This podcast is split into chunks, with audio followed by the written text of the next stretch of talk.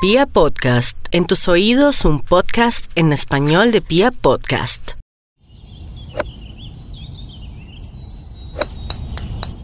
Hoy les tenemos en Golf para Todos un invitado de lujo, Francisco Alemán, conocido popularmente como Paco Alemán.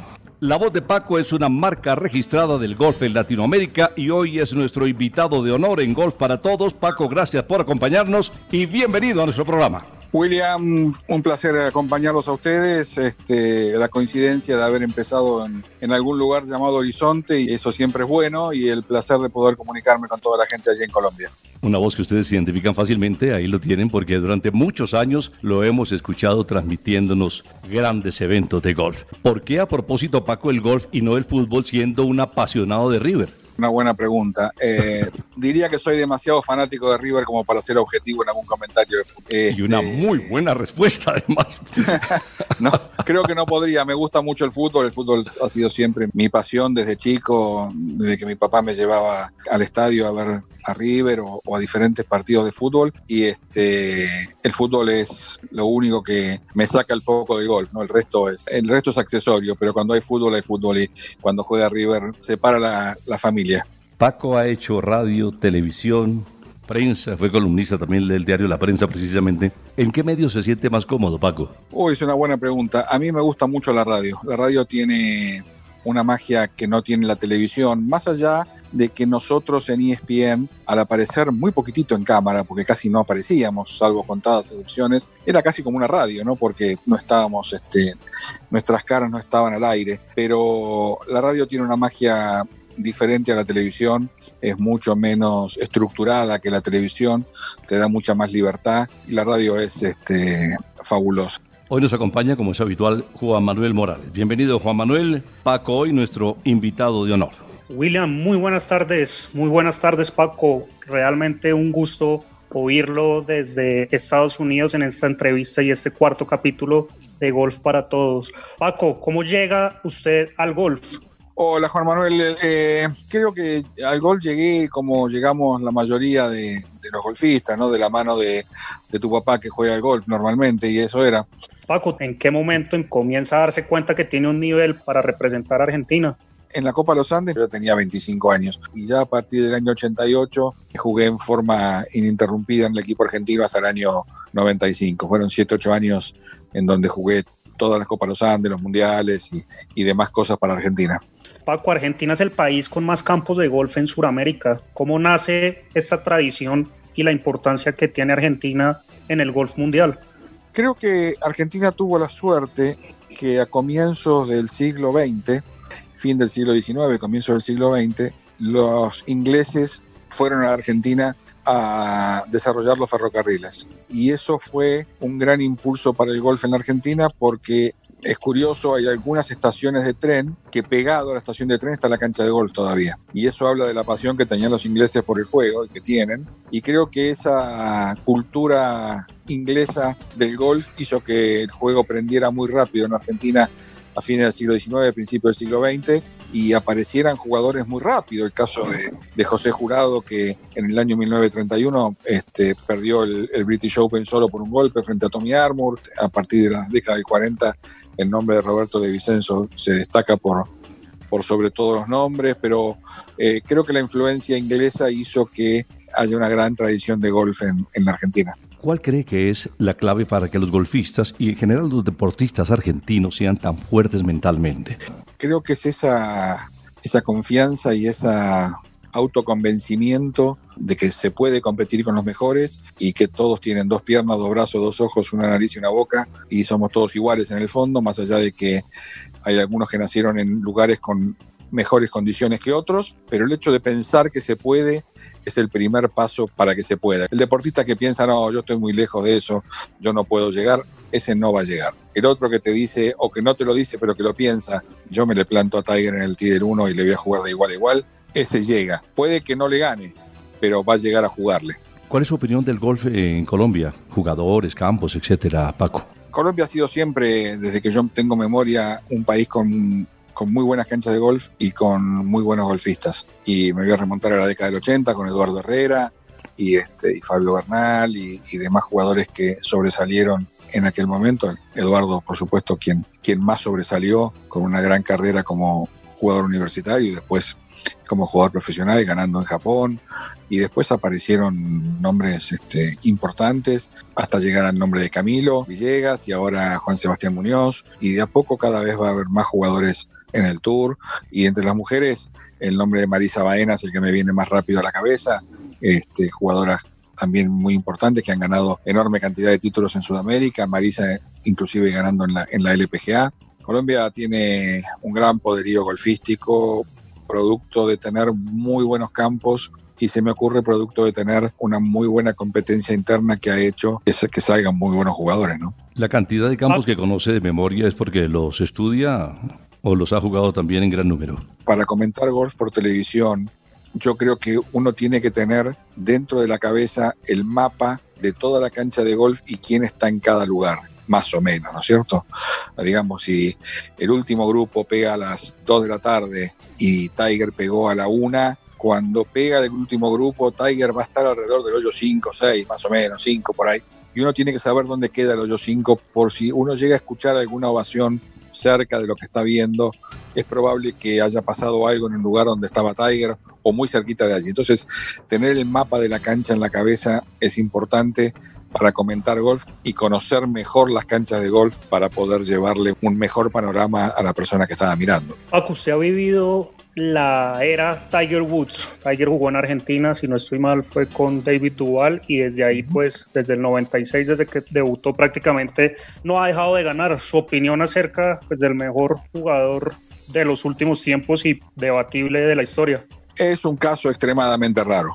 Yo conocí a Tiger cuando me tocó jugar el Campeonato Mundial de Aficionados en, en París en el año 94. Tiger acababa de ganar su primer US Amateur y allí íbamos todos a verlo a él, ¿no? Básicamente todos sabíamos quién era él y todos queríamos verlo quién era.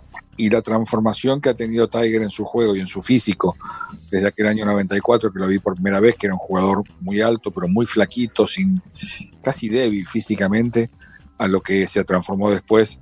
Este, ese es el primer gran cambio que hubo en Tiger. Después, Tiger es una persona con una mente, se me ocurre a mí, al mismo nivel de Michael Jordan en donde no existe la palabra perder, en donde la fortaleza mental es tal que logra cosas impensadas y en donde puede sobreponerse a, situaciones que a la mayoría de los mortales los, este, los eliminarían, digo deportivamente y, y, personalmente, con, por todas las cosas que pasó en su familia y con sus operaciones y su físico y su rodilla y su espalda y a pesar de todo lo que pasó, este, a los 44 años pudo volver a jugar como él quería y, este, y volver a, ganar ese Major número 15 que, que todos supimos después del el escándalo familiar que iba a ser el más difícil de todos en su carrera. Pero ganar 82 torneos en el Tour, ganar 15 Majors, el porcentaje de victorias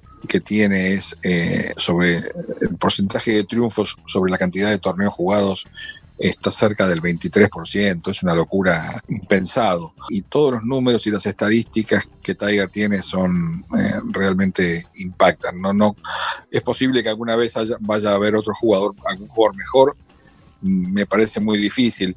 Eh, también parecía difícil poder este, encontrar un jugador mejor que Niklaus y sin embargo apareció. Me parece que Tiger es un mejor jugador de golf que Niklaus, más allá de que Niklaus ha sido haya sido un mejor jugador en los majors que Tiger, ¿no? Porque a los 18 triunfos de Jack hay que sumarle los 19 segundos puestos y los 17 terceros puestos.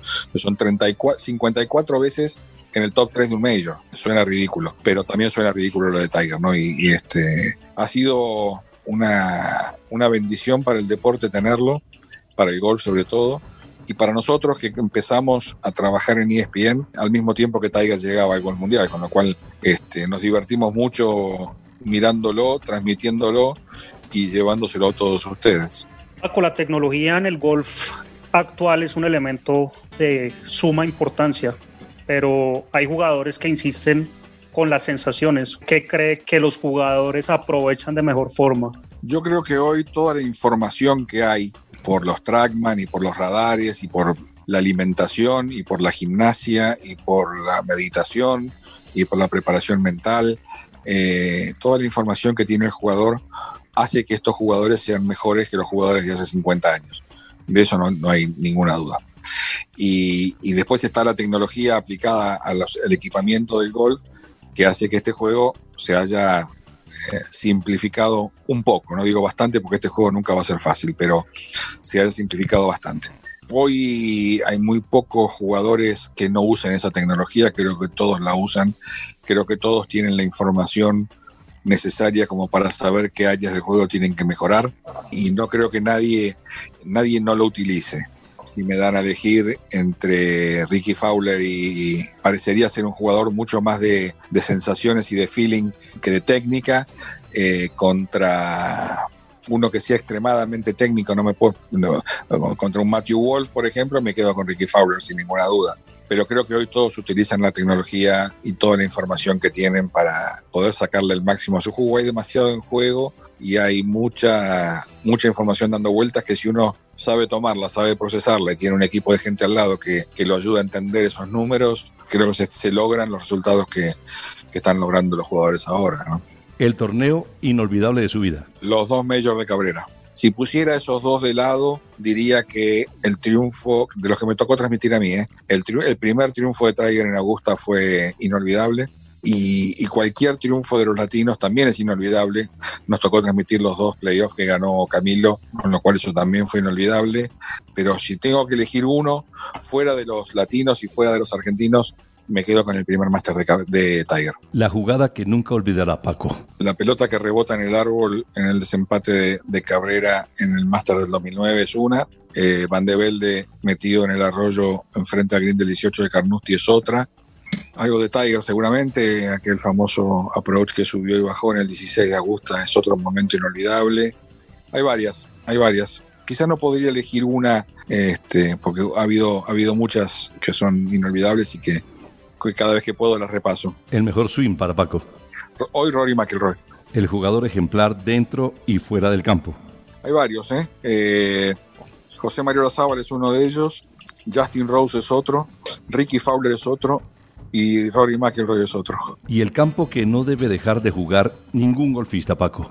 Y es Augusta, sin ninguna duda, porque yo creo que todo golfista debería tener la oportunidad, aunque sea una vez, de entrar y ver, más allá de jugar jugar es un placer inolvidable, pero entrar a Augusta National y ver lo que es el, lugar es un impacto que la gente que va por primera vez y por ahí me encuentra en Augusta me dice, tenías razón, eh, vos siempre decís por televisión que la, televisión no le hace justicia a Augusta y todo lo lindo que se ve a Augusta National por televisión, nada a comparación de lo que es cuando uno eh, entra y, camina por Augusta y llega al, al, a pararse en el T del 1 y a mirar absolutamente todo hacia abajo, es una sensación este, increíble. Augusta es el lugar que, que todo golfista debería visitar por lo menos alguna vez.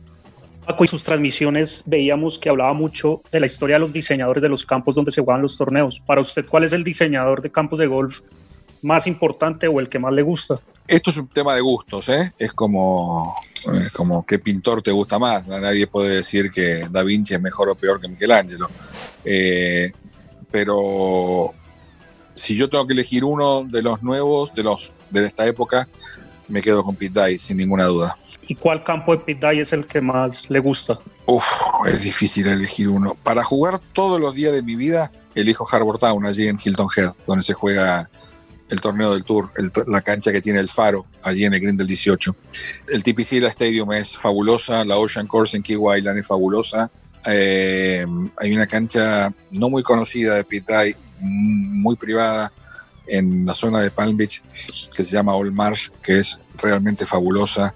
Pero hay muchísimas canchas. La, la, la Stadium de TPG West allí en Palm Springs también es increíble. Hay un montón de diseños de DAI son innumerables y es difícil encontrar una cancha de DAI que uno diga, mm, esta no me gusta. Yo tengo un eh, diente de perro en Dominicana, por supuesto. DAI de los nuevos es mi favorito. De los viejos, debería quedarme con Mackenzie porque dos de las tres canchas que más me gustan en, en el mundo eh, son de Mackenzie, son Augusta y, y Cypress Point allí en California. Y el domingo Tiger y Mickelson. Y el domingo Tiger y Mickelson con Manning y Brady va a ser divertido, un entretenimiento como el que fue el, de anteayer, el del domingo pasado en, en Seminole, esta vez en Medalist, muy cerquita una cancha de la otra allí en, en Júpiter. Una buena cancha de golf, un diseño original de Pete Dye con Greg Norman. Fue lo primero que hizo Norman como, como diseñador, como consultor. Después Norman se largó a diseñar solo y tiene muchas y muy buenas canchas de golf también. Una buena cancha de golf para ver por televisión y por supuesto el atractivo de ver a Tiger y a Mickelson jugando otra vez juntos es, este, es algo para no perderse. Una última pregunta, ¿qué le falta por hacer Paco? No hice nunca dos en un par cinco, eso es lo que no hice nunca, por ejemplo. Pero fuera del golf, eh, siempre espero el próximo torneo con, con, mucha expectativa, porque siempre me, Ahí el otro día me preguntaba alguien, ¿cómo puede ser que después, si, después me preguntaba si después de 25 años, este, qué era lo que más me, me este, qué me motivaba a seguir, a querer seguir haciendo esto? Y yo le decía que lo que más me motiva y lo que más me, la mayor adrenalina es no saber lo que va a pasar. Y empezar un torneo sin saber qué es lo que va a pasar es fabuloso, sin saber quién, quién va a ganar y cómo va a ser el desenlace. Por eso el, domingo de un Major es, es, lo mejor que hay, porque es, es lo más importante del año y, y es la, el signo de pregunta cuando te levantás a la mañana y, y, quién podrá hacer esto, quién podrá hacer lo otro, quién se asustará o quién hará un doble bogey y lo haga perder. Esa, esa incertidumbre, esa incógnita es la que me, me mantiene siempre con, con ganas de seguir. La voz de Paco nos ha traído la emoción de inolvidables momentos eh, vividos en los últimos años en el apasionante mundo del golf. Y hoy ha sido un honor tenerlo en golf para todos y compartir estos momentos tan importantes a lo largo de su extraordinaria carrera profesional. Este, no, el placer de haber estado con ustedes. Gracias Juan Manuel, gracias William. Eh, Espero que la, hayamos pasado, la hayan pasado bien ustedes, yo la pasé muy bien. Y hay que llevarla por el fairway. Si hace uno hace algunos bogies, no importa, ya, ya vendrán algunos verdes. Y si viene la seguidilla de bogies, hay que levantar la frente y darle para adelante porque el golf es muy parecido a la vida y, los verdes vienen, pero los bogies vienen seguidos también. Y cuando en la vida los bogies vienen seguidos, hay que es cuando más fuerza hay que poner y cuanto más hay que practicar y cuanto más hay que, que agachar la cabeza y, y meterle para adelante para, para seguirnos. Un abrazo y hasta siempre, Paco. Gracias, William. Un abrazo, Juan Manuel, para todos y un saludo para toda la gente de Colombia.